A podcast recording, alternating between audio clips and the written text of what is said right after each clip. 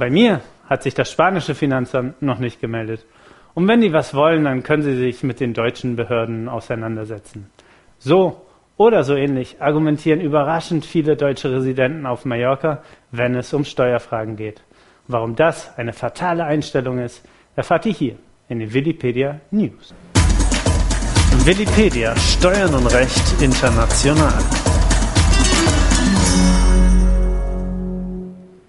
Die Fahrlässigkeit, mit der einige Inselbewohner mit dem Thema der Ansässigkeit umgehen, lässt uns manchmal den Atem stocken.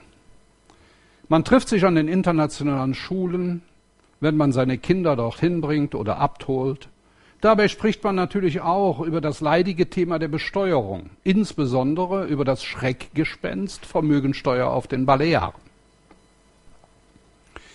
Sehr häufig bekommt man dann zu hören, bei mir ist bisher noch nichts aufgefallen. Mein spanischer Steuerberater hat gesagt, dass die Gefahr der Ansässigkeitsprüfung durch das spanische Finanzamt sehr gering ist. In seiner bisherigen Praxis ist das bei ihm noch nie passiert. Oder man hört, das spanische Finanzamt hat sich bei mir noch nicht gemeldet. Wenn die was wollen, dann sollen die sich mit dem deutschen Finanzamt auseinandersetzen. Zu solch einer Meinungsbildung fällt mir nur Folgendes ein. Wenn viele Menschen eine Dummheit behaupten, wird sie deswegen nicht zur Wahrheit. Im Folgenden beschreibe ich einige grundsätzliche rechtliche Beurteilungskriterien der Ansässigkeit mit den möglichen Auswirkungen in Spanien und Deutschland. Gemäß spanischer Gesetzgebung gilt eine Person als in Spanien steuerlich ansässig, wenn zumindest einer der folgenden beiden Umstände gegeben ist. Erstens, wenn die Person 183 oder mehr Tage eines Kalenderjahres in Spanien verbracht hat. Die gelegentlichen Abwesenheiten werden dazu gezählt. Um die Gesamtzahl der Tage zu bestimmen, es sei dann, der Steuerpflichtige weist den Steuersitz in einem anderen Land nach.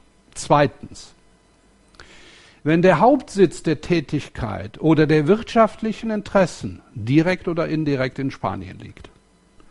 Wenn Kinder in Spanien leben, so geht die Steuerbehörde a priori davon aus, dass eine steuerliche Ansässigkeit in Spanien vorliegt.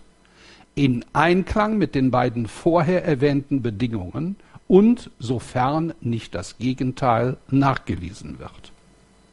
Das bedeutet umgekehrt, kann der Betroffene nachweisen, dass er 183 oder mehr Tage in einem anderen Land verbringt und sich der Hauptsitz der Tätigkeit oder der wirtschaftlichen Interessen nicht in Spanien befindet und dass er in dem besagten anderen Land als steuerlich ansässig gemeldet ist und entsprechend versteuert, erkennt die spanische Steuerbehörde dies an. Allerdings muss in diesem Fall die Erfüllung beider Bedingungen, die ich vorher benannt habe, vom Betroffenen nachgewiesen werden, da in solchen Fällen die Umkehr der Beweislast gilt. Alleine nur die Auswirkungen der jährlich zu zahlenden Vermögensteuer mit bis zu 3,5 Prozent vom Weltvermögen lässt einem den Atem stocken und man sollte sehr vorsichtig mit einer Beurteilung sein. Das ist die spanische Seite.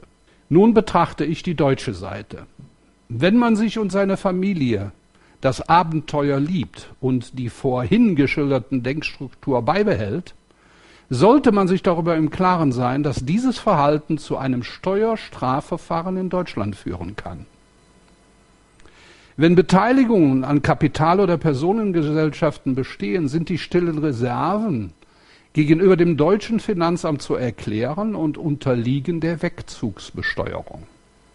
Die können unter Umständen auf Antrag zinslos gestundet werden. Wenn von den deutschen oder spanischen Behörden festgestellt werden sollte, dass der Lebensmittelpunkt sich verändert hat und der Antrag in Deutschland nicht gestellt wurde, ist die Tür für eine mögliche strafrechtsbefreiende Selbstanzeige geschlossen. Weiterhin sollte man bedenken, dass man auf die stillen Reserven in Deutschland eine Steuerlast von ca. 28 Prozent zu zahlen hat.